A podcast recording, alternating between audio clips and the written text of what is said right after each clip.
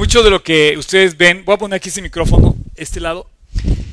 Eh, mucho de lo que ustedes ven, bueno, es que me, acaban de traer mi coca de regalo, entonces no, les quiero poner ahí de que era, me la trajeron.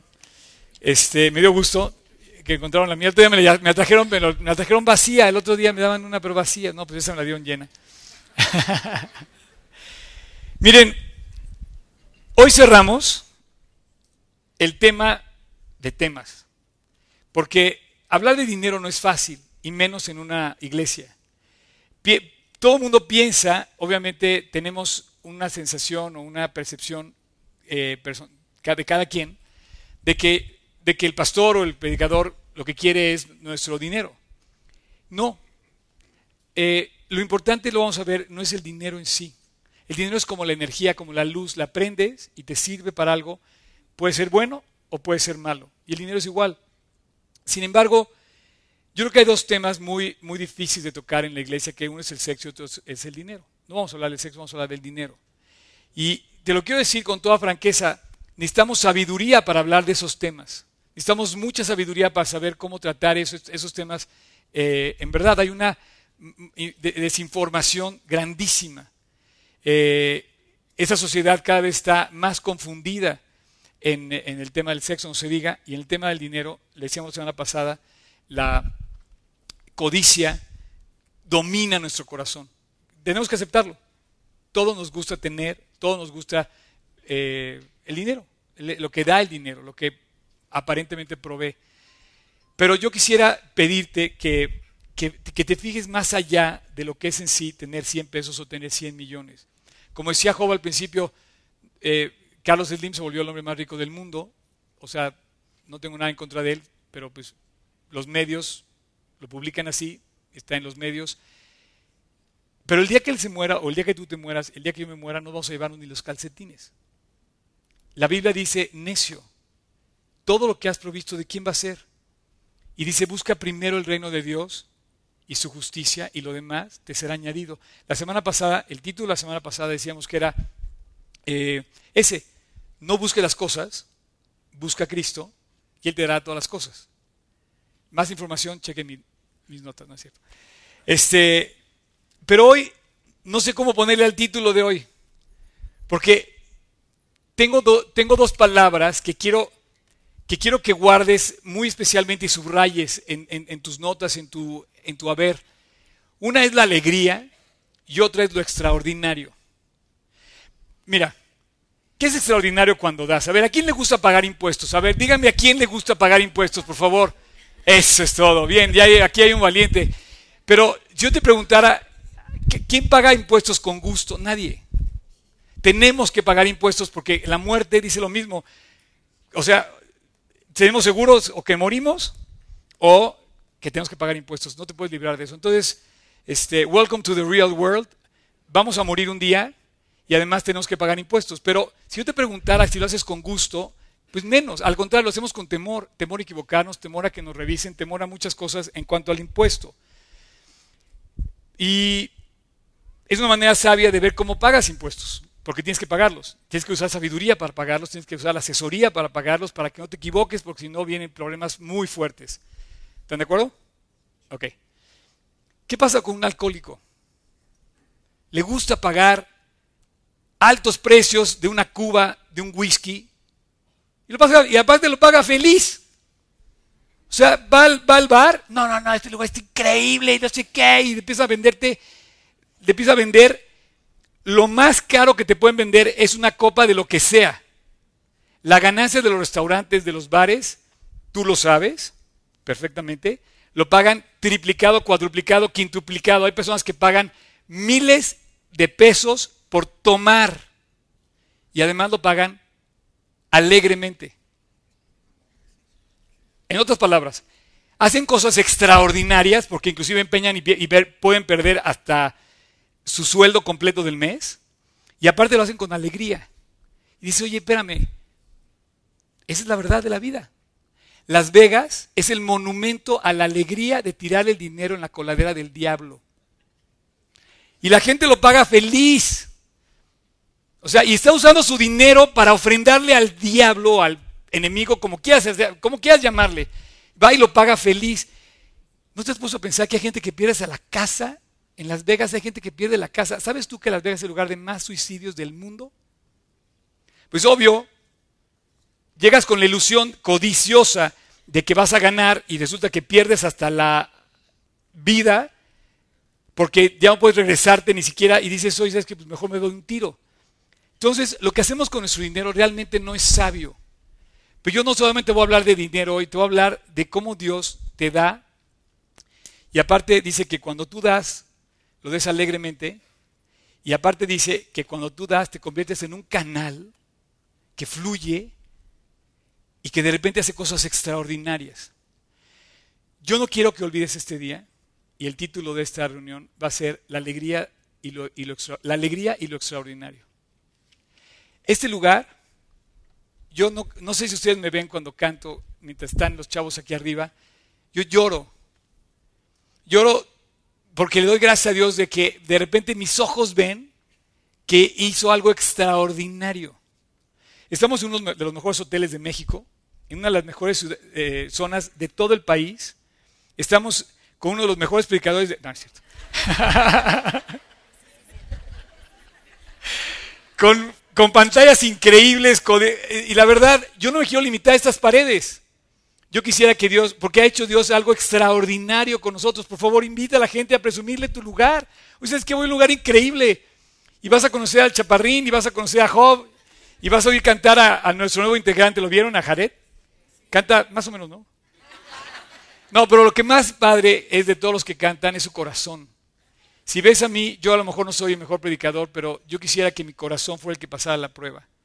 Y si algo te sirve lo que aprendes aquí, y si algo te sirve lo que comentamos, aparte de escribirnos el mail a hola.gt6polanco.org, obedece lo que oíste.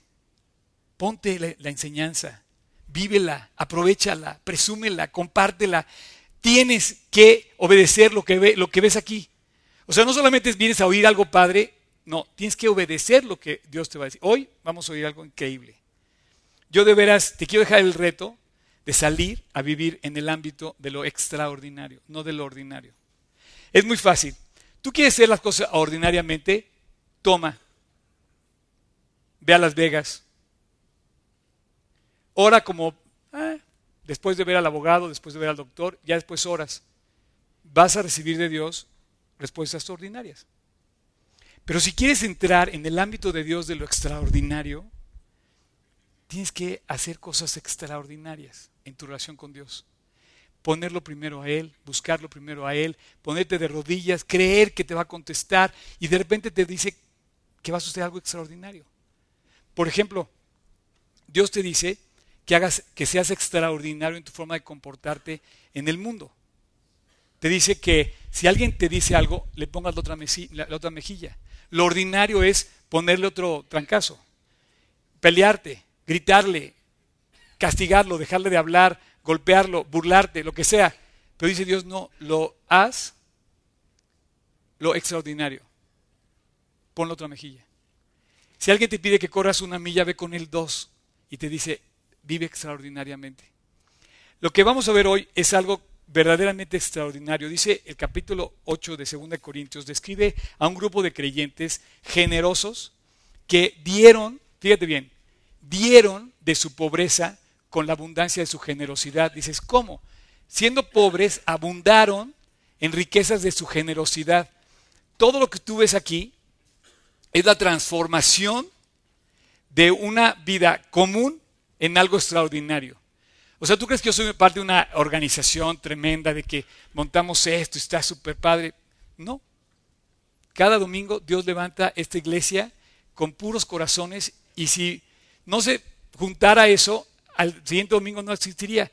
Pero ¿qué es lo que mueve a Dios? Dice, porque en las grandes tribulaciones de este grupo de creyentes, la eh, cristiana dice la eh, abundancia de su gozo y su, tu profunda pobreza combinó algo que de lo que estoy hablando, la alegría de vivir, dando. O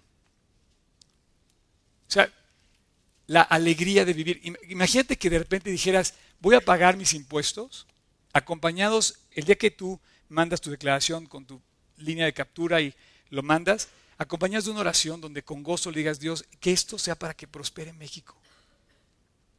Dice, la abundancia de su gozo y su profunda pobreza abundaron en riquezas de, su generosidad. Riquezas de su generosidad. O sea, no te limites a que si tienes o no tienes, sé generoso de por sí. Dice, pidiéndonos con muchos ruegos que les concediéramos el privilegio de participar para este servicio para los santos. Y asimismo se dieron primeramente al Señor y luego a nosotros. La Biblia habla de este hecho de invertir en Cristo. Así es que tú estás aquí en este lugar y has sido el fruto de corazones que desde 50 pesos, que es lo que vale por persona estar aquí, hasta, todavía estoy esperando el cheque del millón, pero han llegado cheques grandes, nos han permitido estar aquí. Y yo quiero seguir creciendo. Y no te lo digo porque yo vaya a comprarme un coche nuevo, no. La verdad no necesito cambiar coche. Ni estoy persiguiendo cosas para mí. Gracias a Dios yo no manejo el dinero de aquí. Sin embargo, sí puedo decirte que esto que, va, esto que ves, esto donde estás sentado, cuesta. Y no te puedo decir que, que no, pero tú tienes el privilegio de participar al grado que quieras. Desde, desde dar una ofrenda, invitar a una persona, orar, Simplemente, ¿sabes lo que, los, ¿sabes la cantidad, no de pesos, de músculos que se usan para poner todo esto? Si no tienes que dar, puedes participar con el grupo Habla con Eric, con Job, con eh, cualquiera de los chavos de allá atrás. Y hoy sabes que yo no tengo pesos, pero tengo pesas. Y puedo venir a, ayudar, a cargar, a, compartir, no sé. Hay muchas formas. Yo, yo lo que te quiero decir es que la abundancia de su gozo abundaron en riquezas de su generosidad y nos, nos pidieron que nos, les consiguiéramos el privilegio de, de participar en esta ofrenda para los santos. Cuando tú apartas dinero para Dios, estás diciéndole a Dios dos cosas básicamente. Una, tú me lo diste Dios, es tuyo, solamente te regreso de lo que tú me diste. ¿Qué es lo que Dios nos ha dado? Dios nos ha dado, por ejemplo, el talento de aquel aquella parábola de los talentos, donde dice que a uno le dio uno, a otro le dio cinco, a otro le dio diez. Y dice, trabaja uno no le devolvió nada, el de cinco le dijo, aquí hay otros cinco más, el de diez dijo, aquí hay otros diez más. Y Dios nos pone a trabajar con lo que nos da, de así lo, percibimos y, nos da más de lo que nosotros eh, invertimos en un principio, nos permite recibir más. Nunca te va a dar menos, siempre te va a dar más, siempre. Ahora, la segunda cosa que tú recibes cuando separas algo para Dios es la confianza, la seguridad absoluta por favor escúchame bien, de que no te va a faltar nada. Ahora, yo no quiero ser un predicador de esos de, esos de la televisión que te dice, ponle 20 y, yo Dios te va, a dar, te, va a dar 100. No. ¿Qué es más importante? Y ponme atención a lo que te voy a decir. Tener 100 pesos o 100 millones, ponle los ceros que quieras. ¿Qué es más importante? ¿Tener 100 pesos o 100 millones en la bolsa o poder tocar el brazo de Dios, decirle, Dios, ayúdame? Poder decirle, Dios, contesta mi oración. ¿Qué es más importante, tener dinero o tener el poder de acceder a Dios y pedir que Dios responda milagrosamente, extraordinariamente? ¿Qué es más importante, tener dinero o poder tener gracia? Necesitas gracia. Necesitas gracia para todo lo que haces, para saber lo que haces con tu mismo dinero. Necesitas gracia. En serio. Necesitas gracia para tratar a tu pareja, tratar a tus hijos. Necesitas eh, gracia. ¿Qué es más importante? Dinero. Tú puedes tener todo el dinero y tener una pésima relación con la gente con la que convives. Necesitamos tener el acceso a Dios, la confianza absoluta de que Él va a ser el proveedor siempre. Viendo esto, te quiero decir lo siguiente. Eh, yo ubico que, estamos creciendo. Y la verdad, eh, en la época de Cristo había 190 millones de personas que habitaban el mundo entero. Hoy habita más de 7 mil millones de personas este mundo. Necesitamos que todos hagamos nuestra parte. Necesitamos que, eh, que, se extienda el Evangelio con más capacidad a niveles mayores. Y la verdad Dios nos ha dado un privilegio estar aquí y yo no quisiera quedarme aquí todo el tiempo. Yo quisiera que siguiéramos creciendo. No sé cómo, pero te, lo quiero, te quiero invitar a, vivir en el ámbito de lo extraordinario en cuanto a la prédica del Evangelio. A predicar el Evangelio. Como decía Job, invita a gente que está cerca de ti, pero lejos de Dios, necesita a Dios, invítalo. ¿Alguien aquí nuevo por primera vez? ¿Puedes levantar la mano? Bienvenidos, bienvenida, bienvenido. ¿Alguien más? Bienvenida, bienvenida. ¿Alguien más? ¿Alguien más? Como decía Job, esta es su casa. Y después me pueden calificar con toda confianza. Oye, sacaste ocho, no me gustó tu plática. Aparte, fuiste muy agresivo para hablar de dinero, no sé. Pero bueno, ¿saben qué? De verdad llegaron a un lugar, llegaron a una cita bien padre. Porque hoy que sí vamos a hablar de dinero, vamos a ver una, una experiencia de una mujer increíble. Esta mujer generosa, nacida sin Dios, como todos, nacemos sin Dios, nacemos sin pecado, pero Dios a Dios lo aceptamos en el momento que nos queremos relacionar, reconciliar con Él. Entonces, estamos vacíos sin Él. Entonces tenemos dos palabras que quiero que subrayen hoy. Alegría, extraordinario, y la tercera, desierto. Sequía. ¿Ok? Ahorita vamos a ver por qué. Te decía, había, eh, lo que vamos a ver hoy es cómo Dios pone en el corazón de una mujer viuda, eh, con un hijo, sin marido, pone en el corazón de esta mujer algo que ella fue preparada por Dios para dar. Podemos decir que esta mujer, la viuda de Serepta de Sidón, era una humanista. el humanismo es algo muy padre. Porque podemos convivir como seres humanos y, aparentemente estamos en pro de los demás, ¿no? Y hacer cosas en beneficio de nuestros compañeros y cosas, gente que, que vive con nosotros. Sin embargo, se queda corto para alcanzar esa relación con Dios íntima y profunda que salva, que transforma y que te da todo. El humanismo te puede dar algo, pero Dios te da todo. Esta mujer era una viuda no era Carlos Slim, aunque había su Carlos Slim de aquella época en Israel, Dios no le dijo a este hombre millonario que asistiera al profeta, le dijo a una mujer viuda, pobre, necesitada, quizá deprimidísima por la ruina en la que estaba viviendo. Yo no sé si te ubicas en esa situación, pero ella vivía condiciones que no creo que ninguno aquí viva de esa forma. Vamos a abrir nuestra Biblia en el capítulo 17 de Reyes y vamos a empezar a leer a partir del, versículo 8. Si no traes tu Biblia, Tocayo, no te preocupes, puedes leerla aquí atrás. ¿La alcanza a ver? Bien. Si no traes su Biblia, va a aparecer el versículo a mi espalda. Y sí quiero que abran ahí porque me gustaría hacer la referencia a, a la palabra, porque venimos a estudiar la Biblia. Aquellos que están aquí por primera vez, lo que queremos hacer aquí es estudiar la Biblia y ojalá que esto que estás estudiando te sirva para administrar tu dinero en todas las áreas que tú te muevas, en tu familia, en tu país, en tu casa, en tu iglesia, en tu economía particular. Eh, dice, la palabra del Señor vino a Elías. Elías era un hombre de Dios, un profeta.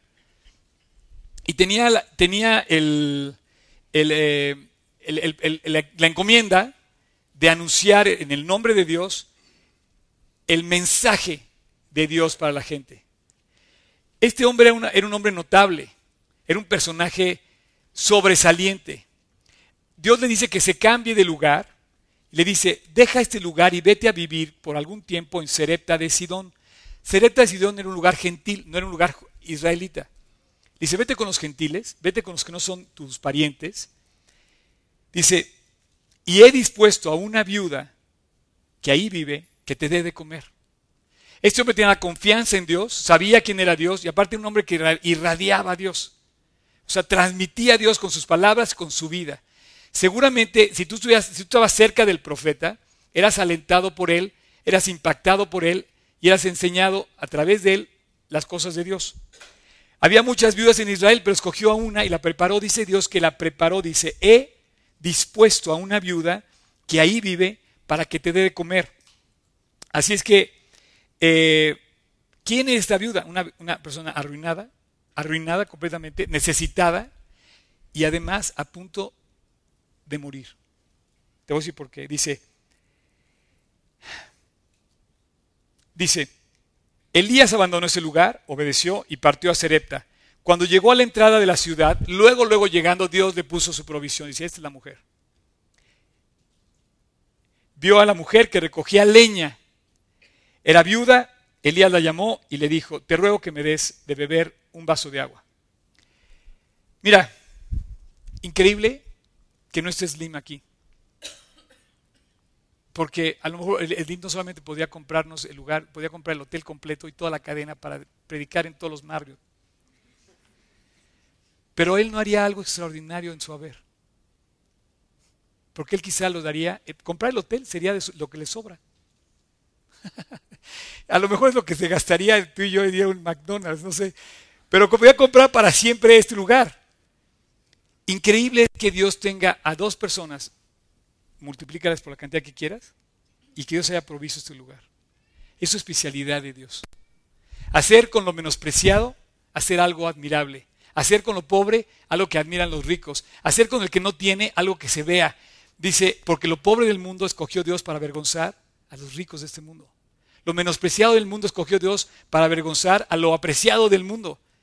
Entonces lo increíble de todo es que Dios escoge una viuda en términos terriblemente eh, eh, estaba en una escasez tremenda la viuda. No tenía para comer. Dice el pasaje que iba la mujer, ah, le dice, dame, dame de beber. Voy a repetir el versículo 9, dice, el versículo 10, perdón, dice, Elías abandonó este lugar y partió a Serepta y cuando llegó a la entrada encontró a la viuda que recogía leña, la viuda eh, le llama y le dice, te ruego que me des de beber. La viuda no tenía nada que darle, sin embargo, sí le podía ir a conseguir el vaso de agua. Pero tú lo ves, dice, oye, ¿cómo es posible que este hombre vigoroso, fuerte, este, admirable, a quien todo el mundo le tiene respeto, me pida a mí? Más bien él debería de darme a mí. ¿Por qué me pides que yo te dé algo que tú como que lo irradias, no? Entonces parecía una situación muy injusta. ¿Cómo me pides a mí, que son mis peores condiciones, que vaya por un agua? No solamente le pidió agua, le dijo, iba la mujer por el agua, y cuando y luego Elías la vuelve a llamar y le dice, también te voy a pedir otra cosa, te ruego que me traigas un poco de pan. Dice, oye, espérame, ¿qué? O sea, tú que tienes todo, me pides a mí que te dé de mi pan. Tú sabes quién soy, ¿verdad? Estoy a punto de morir, no tengo nada. Parecía una injusticia. Pero ella le respondió, te juro, pon atención, por el Señor, tu Dios, no era su Dios, era tu Dios. Aquí quiero que separes muy bien, por favor, a todos pongan muchísima atención en este versículo. ¿Por qué una persona dice tu Dios y no dice mi Dios? Porque tienes que saber qué relación tienes con tu Dios. ¿Quién es tu Dios? ¿En dónde vives con Dios? Esta mujer era humanista, pero no tenía una relación con su Dios. Estaba hablando del Dios del profeta, pero no estaba hablando de su Dios personal. Entonces le dice, te juro por el, por el Señor tu Dios que no he cocido pan, porque no tengo ni para el pan. Solo me queda esta poco de harina en la tinaja y unas gotas de aceite en la vasija. Con los leños que me viste recoger, voy a cocer el último pan de mi hijo. Perdón, voy a coger el último pan para mi hijo y para mí. Después de comerlo, nos dejaremos morir. Yo te quiero preguntar si hay alguna persona aquí hoy que esté en esa condición, que hoy tenga su última comida para hoy. Sin embargo, esa mujer es increíble la Biblia, por favor lean la Biblia, es lo máximo. Dios te lleva al extremo de una circunstancia para que veas que en la total escasez, esta mujer iba a empezar a recibir tres bendiciones, puedes poner la palabra, extraordinarias. Antes de continuar, quiero hacer un paréntesis para reconocer si es que nos estás viendo, Carlos Chavarría, o si ves esta grabación después. Este, este comentario viene como fruto de una plática que tuve hace unos días con Carlos, que me edificó tremendamente. Carlos Chavarría es nuestro misionero en Costa Rica, nuestro, nuestro pastor en Costa Rica. Y bueno, es un hombre, es un hombre extraordinario. Eh, me alentó muchísimo y debo reconocer que sus notas y su, digo, sus pláticas me hizo tomar algunas notas y esas notas a mí me sirvieron para hoy compartirlas contigo. Esta mujer está a punto de experimentar ella tres cosas extraordinarias. Pero tenía la, posición, tenía la posibilidad de responder ordinariamente. Y eso es aquí donde quiero echar la pelota a ti. ¿Cómo vives? ¿En lo ordinario o en, la, o en lo extraordinario? Si vives ordinario, por ejemplo, vas a pensar en la oración, pero no vas a creer en la oración. Si vives en lo extraordinario, vas a tener respuestas extraordinarias de oración. Esta mujer tuvo la oportunidad de responder ordinariamente a, esta petición. Dice, oye, ve, tráeme agua y luego también tráeme de comer. Ella tuvo la oportunidad de, de responder ordinariamente. ¿Qué? Ve tú. ¿Por qué me piensas a mí si yo soy si yo soy el que, yo soy la que tengo la escasez, a ti te sobra. Tú podías levantar la mano en este pueblo y tú eres el profeta, o sea, todo el mundo te serviría. ¿Por qué me pides a mí eso que no tengo? Lo que, me pides no lo tengo. Lo, voy a, lo, que me pides es todo lo que tengo y me voy a quedar sin eso. Pero si no se lo pide así el profeta, ella nunca hubiera experimentado lo que va a experimentar. Y yo te voy a decir una cosa. Si no, si no le das a Dios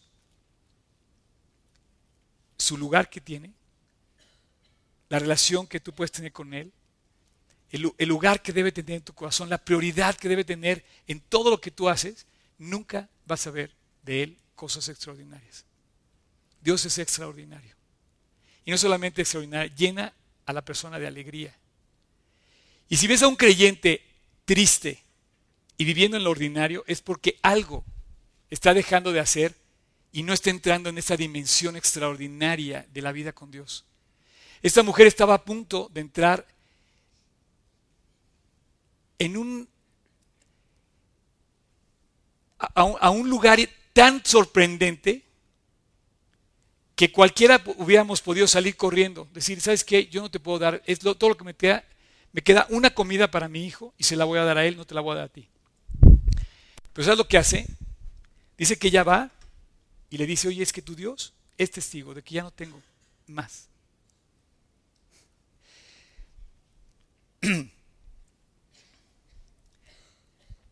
Ella necesitaba una intervención urgente de Dios en su vida.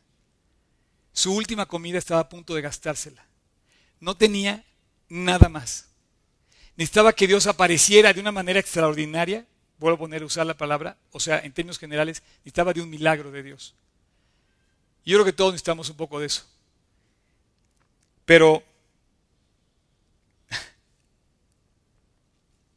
Elías le dice, ah, sí, te conozco perfecto, porque Dios me dijo que viniera contigo y me dijo que te, iba a proveer. Así es que, checa lo que dice. No tengas miedo. Versículo 13. Ve y haz lo que quieres hacer. Pero antes cuece una pequeña torta bajo el rescoldo y tráemela. Después cocerás pan para ti y para tu hijo.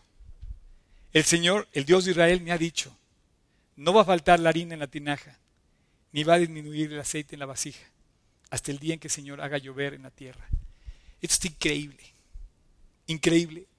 ¿Sabes de qué, cuántos días está hablando de eso? Había una sequía, ¿te acuerdas que pusieras sequía? Había una sequía en Israel que duró tres años y medio según la Biblia todavía faltaban cuando menos dos años de escasez. Dos años antes de que nadie sabía que iba a pasar dos años todavía. Pero te lo cuento porque ya estamos past, ya, ya sé la historia. Pero dice, dice, tráeme a mí primero, tráeme el agua, déjame comer yo, porque Dios me dijo que a ti no te va a faltar nada. Bueno, este es el colmo. O sea, ¿de veras quieres que yo te dé mi todo mi alimento primero a ti, dice hazlo. Esta mujer hubiera podido entrar en el ámbito ordinario, ¿sabes qué? No te doy nada, no tengo, no puedo, bye. Ella fue, obedeció, creyó, le hizo caso al profeta de Dios. ¿Sabes qué pasó? Su primer milagro. Dios iba, Dios iba a hacer en ella tres cosas increíbles. La primera está pasando. Ve lo que dice. La viuda hizo lo que Elías le dijo. O sea, agarró todo lo que tenía y se lo dio a ella. Y los tres comieron durante muchos días. Esos días que dice ahí son por lo menos dos años. Ahora, imagínate la, la cara de la chava. Por favor, imagínatela. O sea, imagínate la cara cuando se encuentra con Elías en la entrada, a punto de morir, deprimida, o sea, deshecha, sin futuro. Ya te puedes imaginar toda demacrada con su hijo ahí. La escena debe haber sido terrible. Ahora imagínatela cuando de repente, muchos días, no se acaba y hemos comido y hemos seguido comiendo y seguimos comiendo tres veces a la semana, todos los, tres veces al día, todas las semanas, comemos, comemos, comemos. Y de repente funciona, pasan dos años y la chava dice, Dios es fiel, tu Dios es fiel, tu Dios me sostiene, wow, la cara cambió. Aparte, la alegría de tener a este hombre viviendo con ella. ¿Sabes lo que es haber tenido a este cuate ahí con ella? ¿Sabes la bendición que es vivir, compartir con un creyente maduro, compartir las enseñanzas de Dios? Si tienes de esos amigos, no los sueltes. Porque son extraordinarios, son amigos que te comparten, que te contagian, que te llevan a más, que te exigen vivir en lo extraordinario. Y este hombre seguramente le, dio muchas enseñanzas a esta mujer, doblemente contenta debió haber estado ella, después de que muchos días comió. Obedece, le dio, le dio de comer al cuate y resulta que sin saber cómo, comió dos años. Y aparte con su nuevo amigo que es el, era el mero mero, o sea, el profeta de aquel entonces era el mero mero del lugar. Doblemente dulce la respuesta, ¿no? Primer milagro. Pero la historia no termina allí, la historia todavía termina más increíble. No faltó la harina, no se escaseó, no se acabó el aceite. La viuda, dice el versículo 15, hizo lo que Elías le dijo y los tres comieron durante muchos días.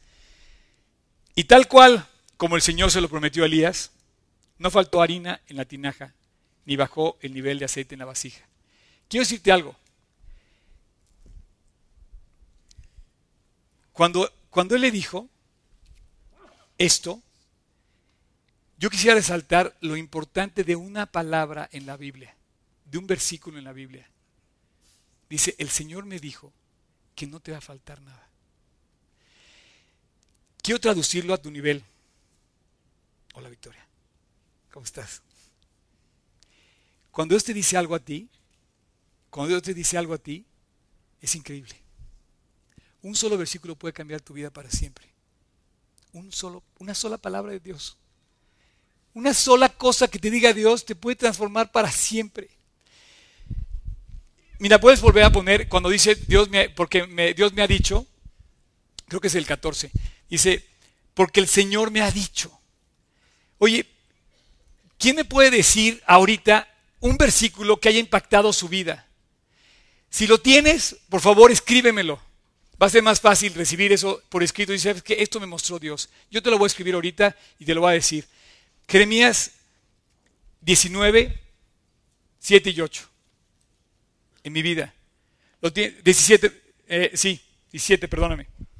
Este versículo yo lo recibí en uno de los momentos más complicados de mi existencia. Eh, yo corrí un maratón, creo que en el 2000. ¿Cuándo fue cuando fuimos a San Diego?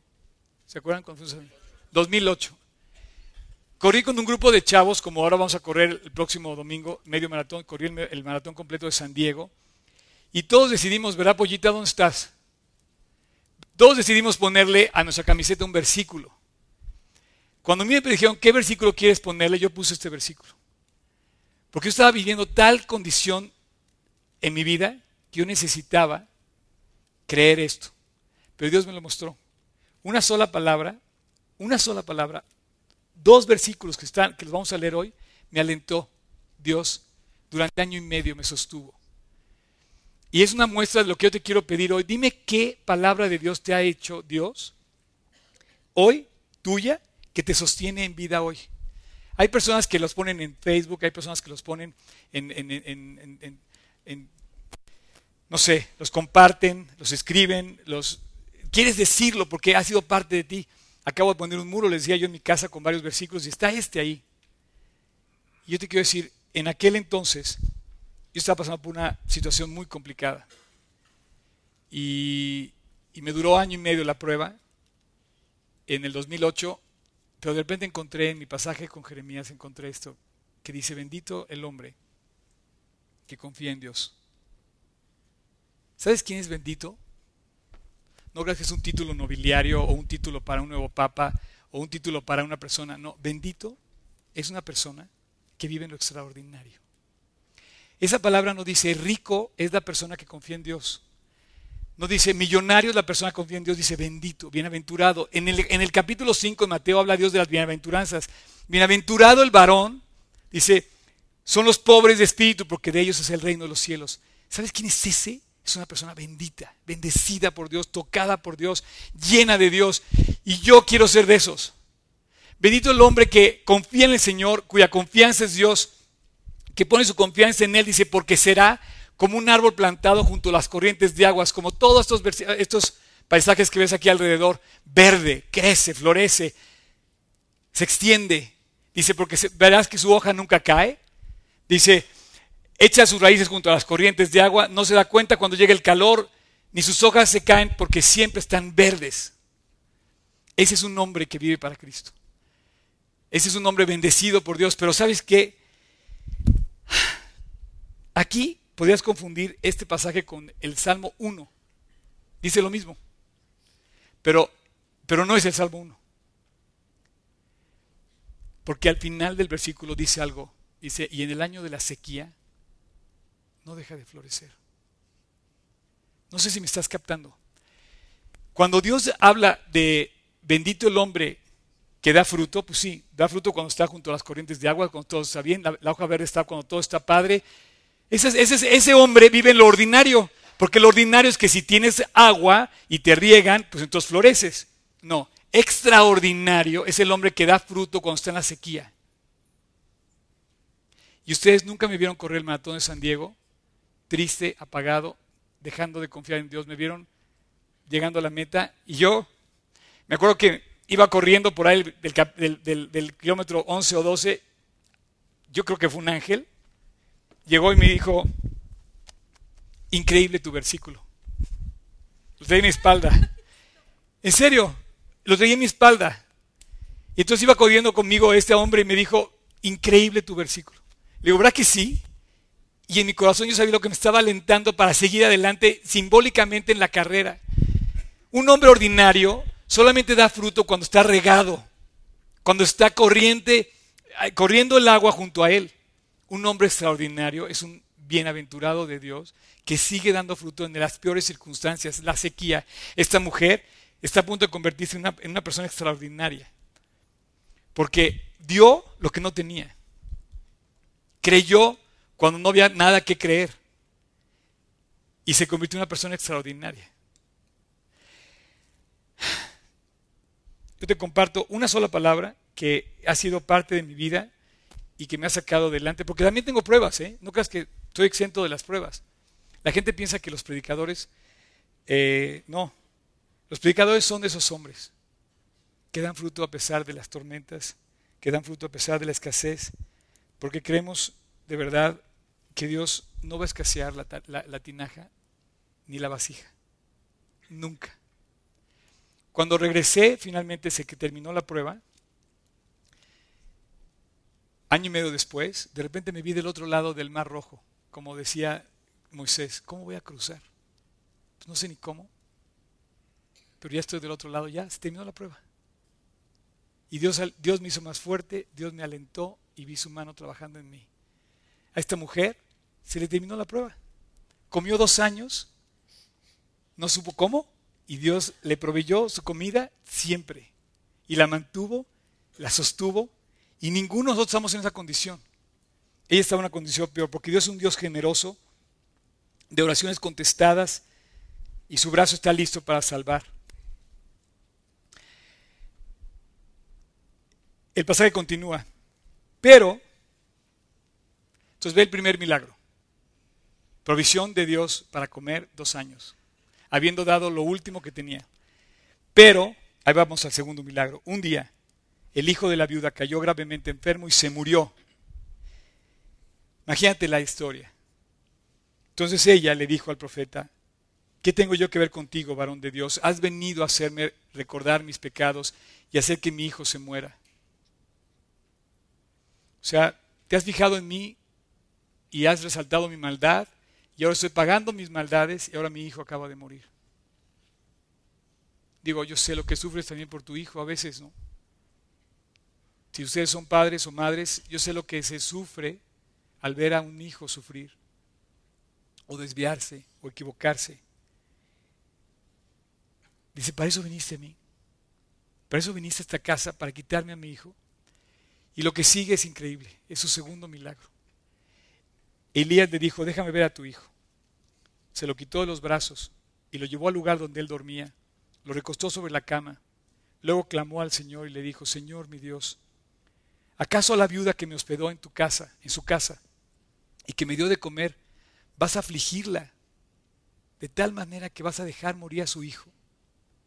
Dicho esto, se tendió sobre el niño tres veces, mientras clamaba al Señor con esas palabras, Señor, Dios mío, te ruego que le devuelvas la vida a este niño. Y el Señor oyó su petición y el alma del niño volvió a su cuerpo y el niño recobró la vida. Entonces el profeta lo tomó y lo llevó con su madre y le dijo, mira, aquí está tu hijo vivo. Bueno, ya te puedes imaginar la cara la chava la felicidad, la confianza y de repente dice, ahora sé, ahora entiendo. Pero el, segundo milagro fue ver al hijo resucitar. ¿Sabes qué? ¿Sabes qué es más increíble?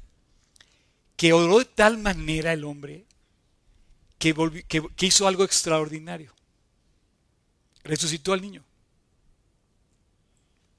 Y comentaba yo con Carlos y me decía, esto deja ver que Dios no es un hombre necio o terco, no, al contrario, se puede negociar con él, se puede hablar con él, se puede hablar, discutir con él.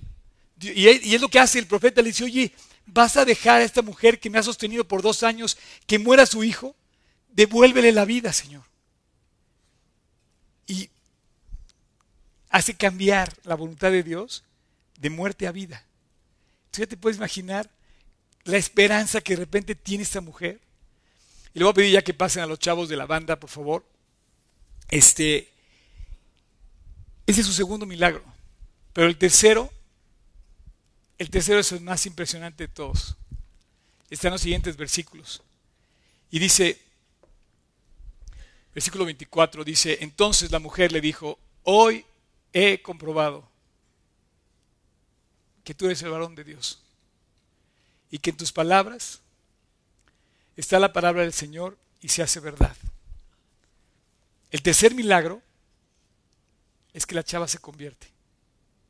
Es que la chava hace de este Dios que era del profeta, dice, hoy comprobado que este es el Dios en el que debo de creer. En ese Dios que hace maravillas, en ese Dios que nos hace vivir en lo extraordinario. Hoy he comprobado que tu Dios debe ser mi Dios. Yo no sé cómo está tu relación con Dios, pero de esto trata esta plática. Nada de lo que hacemos funciona sin Dios.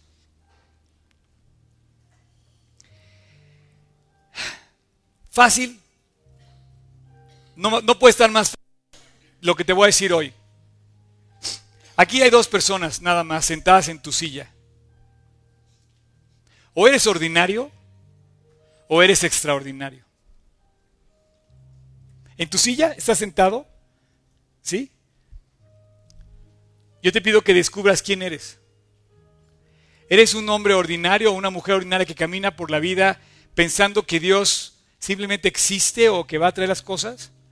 ¿O eres un hombre extraordinario que le ha entregado su vida a Dios en esta confianza ciega, total, de decir que Dios no va a fallar, de caminar con Él en tu corazón siempre? ¿Eres de esos benditos que ponen su confianza en Dios? ¿O eres, o eres de los ordinarios que simplemente camina por el mundo pensando que Dios no existe?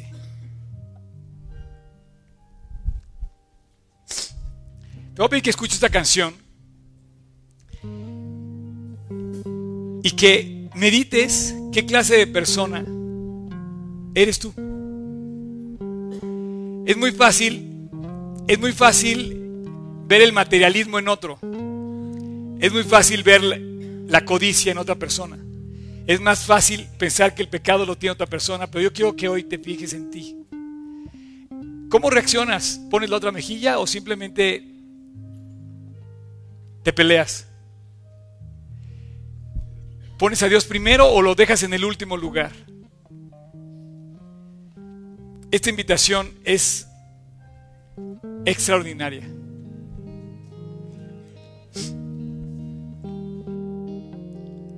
Todo a Cristo yo me entrego con el fin de serle fiel para siempre. Yo quiero amarle y agradarle solo a él. Yo me rindo a él. Yo me rindo a él. Todo a Cristo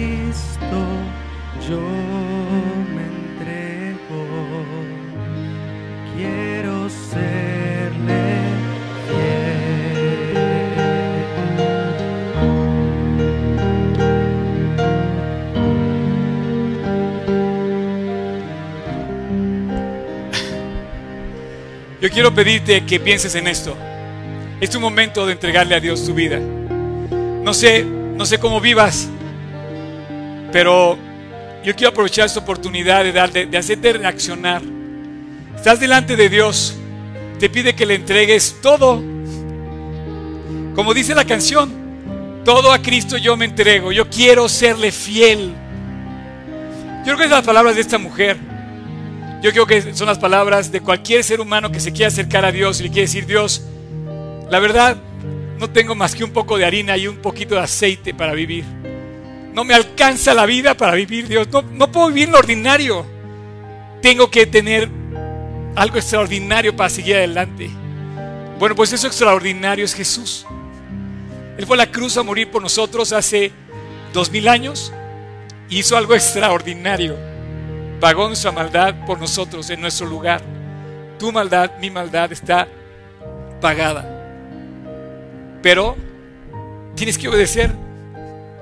La mujer le pudo haber dicho al profeta, no te puedo dar mi último alimento y te puedes quedar con lo tuyo ahí en tu corazón. O le puedes decir a Dios, Dios, todo aquí te lo entrego. Ya no quiero nada más, quiero vivir contigo. Quiero que me limpies. Y yo te quiero pedir esta mañana que terminemos esta reunión con una oración, invitando a Cristo al corazón. El tercer milagro de la famosa mujer de la viuda de Serepta puede ser tu milagro también en ti. Él lo hizo hace 34 años en mi vida. Hace 34 años le pedí perdón a Dios y yo te invito esta mañana a hacer lo mismo. Hay personas que me dicen, que yo no sé orar, ayúdame. Te voy a ayudar a orar. Aprovecha. Te voy a decir cómo hacerlo. Porque a lo mejor hoy no sé cómo dirigirme a Dios. Bueno, en tu corazón, repite lo que yo voy a decir. Y deja entrar a Dios a tu corazón. Así es que ora conmigo estas palabras. Señor Jesús, ahí en tu interior, repítele a Dios. Gracias por haber ido a la cruz en mi lugar. Gracias por invitarme a vivir una vida contigo. Y yo quiero vivir contigo, Dios. Te quiero pedir perdón de mis faltas.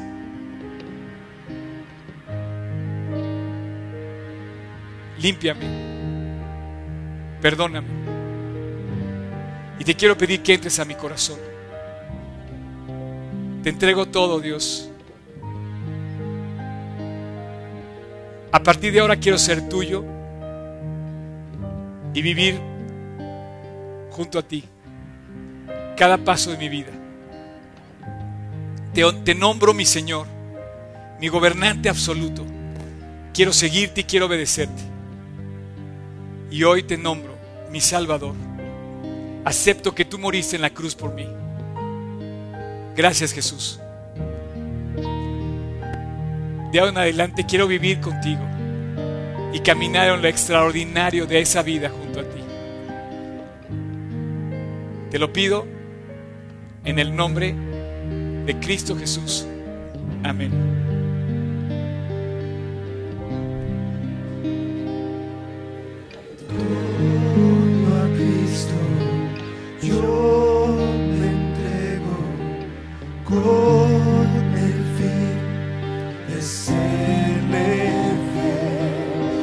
Fiel